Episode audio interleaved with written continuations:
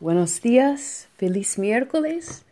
Hoy, um, bueno, ya tomaron ustedes el Mastery Attempt y ahora um, vamos a seguir con Vector y vamos a empezar a usar el vocabulario de la unidad 17, um, que trata de los estereotipos. Pues empecemos con Vector. Piensen un momento, recuerden, ¿qué pasó antes en Vector? Y quiero que hagan una grabación oral uh, usando pretérito y um, díganme dos cosas que hizo Antonio en el presente antes en vector. No importa el capítulo, en todos los capítulos antes de capítulo 5. Y digan dos cosas que hizo Antoine en el pasado um, en vector. Así, dos cosas que hizo Antonio. ¿Qué hizo Antonio? Dos cosas, por favor. Y segundo, ¿qué cosas hizo, qué hizo Antoine? Dos cosas. Así, recuerden, um, bueno, ya vamos al próximo capítulo, pero recuerden, si hablamos de Antonio, um, con sus abuelos, con su madre, um, y si él habla español, um, eso ocurre en el presente, ¿no? 2020, este año, pero en el presente. Y si vamos a Antoine con Remy construyendo el canal, y si ellos hablan francés, si escuchamos francés, uh, estamos en el pasado. 1905, 1907, durante los años de la construcción del canal. Um, bien, vamos a capítulo 5, balanceándome. En la habitación de nuevo caminaba en círculos mirando mi cama, nervioso. Estaba cansado muy cansado, pero no quería dormir. Porque no podía dejar de pensar en el sueño. Me molestaba tanto como la foto en el museo y el mosquito persistente. Decidí caminar. Normalmente, cuando tenía un problema en el que necesitaba pensar, correr me ayudaba a encontrar una solución. Pero como me sentía tan mal, no creía que correr fuera a ser una buena opción. Si tenía suerte, quizás caminar un poco me calmaría los nervios de la misma manera. Agarré los tenis y me los puse. Conecté los auriculares a mi celular para poder escuchar música y salí sin decirle nada a mi familia. Quería estar solo.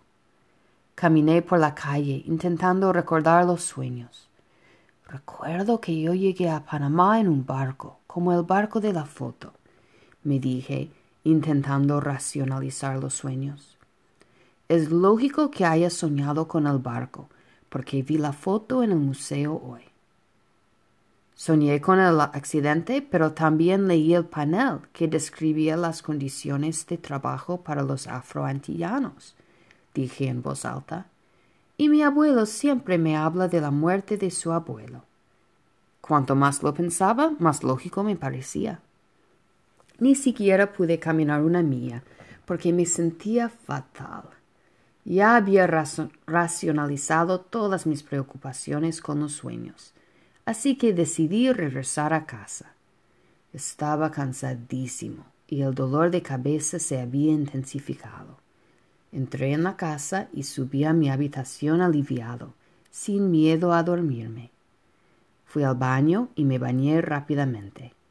De nuevo sentí que mi estómago estaba muy revuelto. Náuseas, pensé, es justo lo que necesitaba. Me tiré sobre la cama y puse música.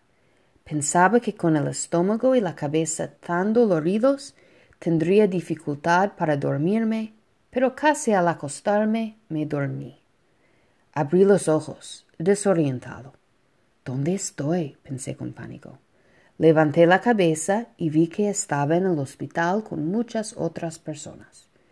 Tenía tanto calor, sentía que ardía, tenía mucha sed también. Intenté llamar a una enfermera, pero no pude hablar. Dejé que mi cabeza cayera de nuevo en la cama.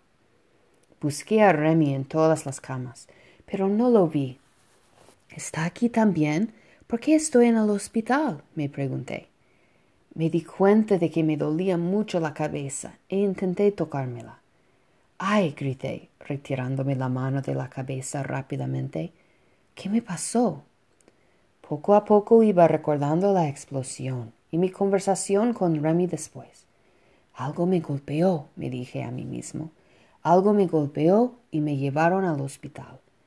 Escuché el zumbido de un mosquito intenté matarlo, pero con el dolor de cabeza que tenía no podía hacer movimientos tan abruptos. ¿Por qué a los mosquitos les gustan tanto los oídos? Por fin lo vi en mi brazo. Era el mosquito más grande que jamás había visto. ¿Me picaste? ¿En serio? Le pregunté al minúsculo depredador y lo maté. Un pequeño círculo de sangre se formó. Mi sangre, pensé. Estaba mirando la sangre, fascinado, cuando Remy entró. ¿Sao fue Beaumuen? me preguntó. ¿Cómo estás? Sacale, eu? Hermano, te ves mal, uh, muy mal, me dijo con una sonrisa. Pues me siento muy bien. ¿Vamos al trabajo? le pregunté. Ja, ja, ja. Ojalá. Pero me dijeron que tú ibas a estar aquí por dos o tres días. Parece que yo voy a tener que trabajar por los dos. Menos mal que tengo músculos muy grandes, me dijo flexionando. ¿Dos o tres días? ¿Para qué? Una roca te pegó y perdiste sangre. Quieren observarte un poco. No te preocupes. Un hombre tan fuerte como tú va a ganar los corazones de todas las enfermeras. No vas a querer salir de aquí, me dijo riéndose. Tienes razón, hermano, tienes razón. Bueno, tengo algunas preguntas sobre el capítulo que quiero que ustedes escriban, por favor. primero, ¿en qué momento del texto vemos el cambio entre el hoy 2020, hoy, hoy en día, y 1905-1907. ¿Qué momento del texto del capítulo vemos que cambia el año?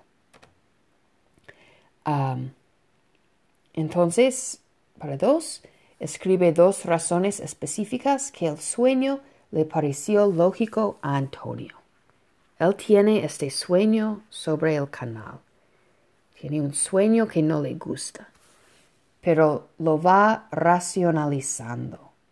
¿Por qué es lógico? Él decide, ah, sí, el sueño es lógico. ¿Por qué? Dos razones. Porque estaba Antoine en el hospital. ¿Qué le pasó? ¿Por qué estaba en el hospital? ¿Qué experiencia similar tuvieron Antonio y Antoine. Antonio tuvo esta experiencia en el museo y Antoine tuvo esta experiencia en el hospital. Y finalmente vamos a practicar la gramática un poco. En tu opinión, ¿qué pasará después en el libro? ¿Qué pasará? Escribe dos ideas usando el futuro. 16.1, gramática 16.1.